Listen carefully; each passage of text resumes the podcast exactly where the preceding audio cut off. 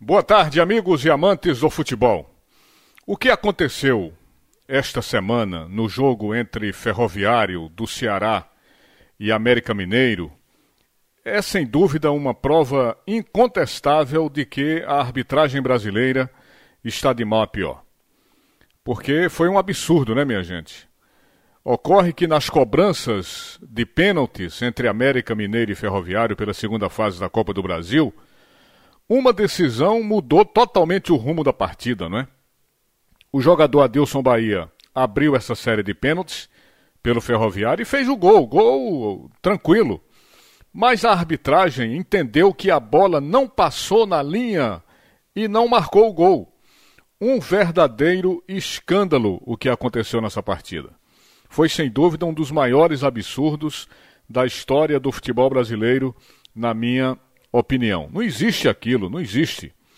Porque a batida foi claramente convertida pelo jogador do Ferroviário.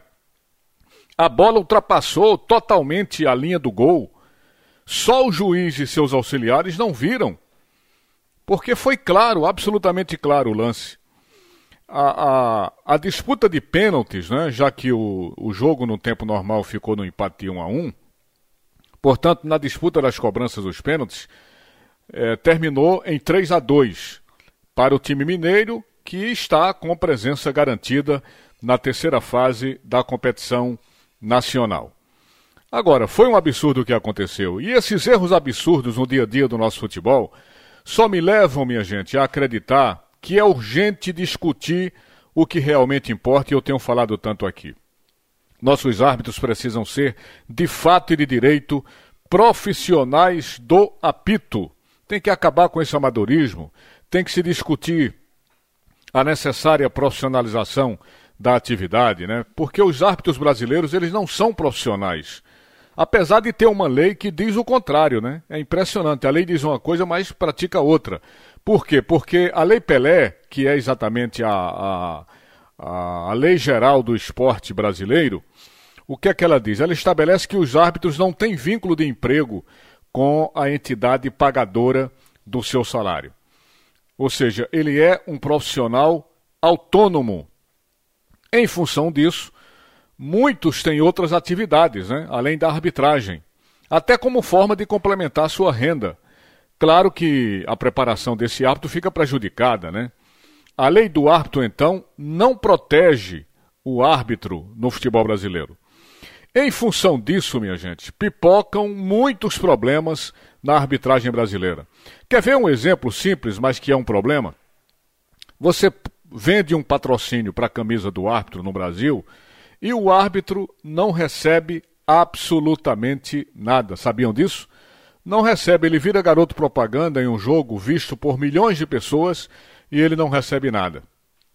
E isso é totalmente diferente lá fora, principalmente nos países europeus, países como Inglaterra, Espanha, Itália e tantos outros, o árbitro lá ele tem o seu salário e ainda recebe uma remuneração a mais por jogo trabalhado. E lá ele pode dar dedicação exclusiva ao futebol. É claro que isso é possível de se fazer no Brasil, já era para estar tá fazendo há muito tempo, e seria mais justo, né? A remuneração e a dedicação exclusiva seriam importantes para a atividade do árbitro e são reivindicações antigas desses profissionais. Então, minha gente, a profissionalização não elimina os erros, claro que não elimina, mas vai diminuir. Diminui porque a profissionalização traz uma preparação mais adequada para o árbitro, um compromisso maior do árbitro com a sua profissão. E também deixa mais legítima qualquer reclama reclamação por erro. Então, eu volto a repetir aqui o que já abordei em outros momentos aqui no microfone da Rádio Jornal. A arbitragem no Brasil precisa ser urgentemente repensada. Ela tem que ser discutida, debatida por todos os operadores do esporte. E aí envolve todo mundo, né? os legisladores, eh, as associações esportivas e, evidentemente, os árbitros de um modo geral. Isso é urgente, porque senão não tem como, na minha opinião, melhorar a qualidade da arbitragem do futebol brasileiro que está de mal a pior, cometendo absurdos cometendo muitas irregularidades. Obrigado, minha gente. Sigam todos aqui na programação da Rádio Jornal. Na sequência tem o primeiro tempo do assunto é futebol com Roberto Queiroz e grande equipe. Boa tarde, Recife. Boa tarde, Brasil.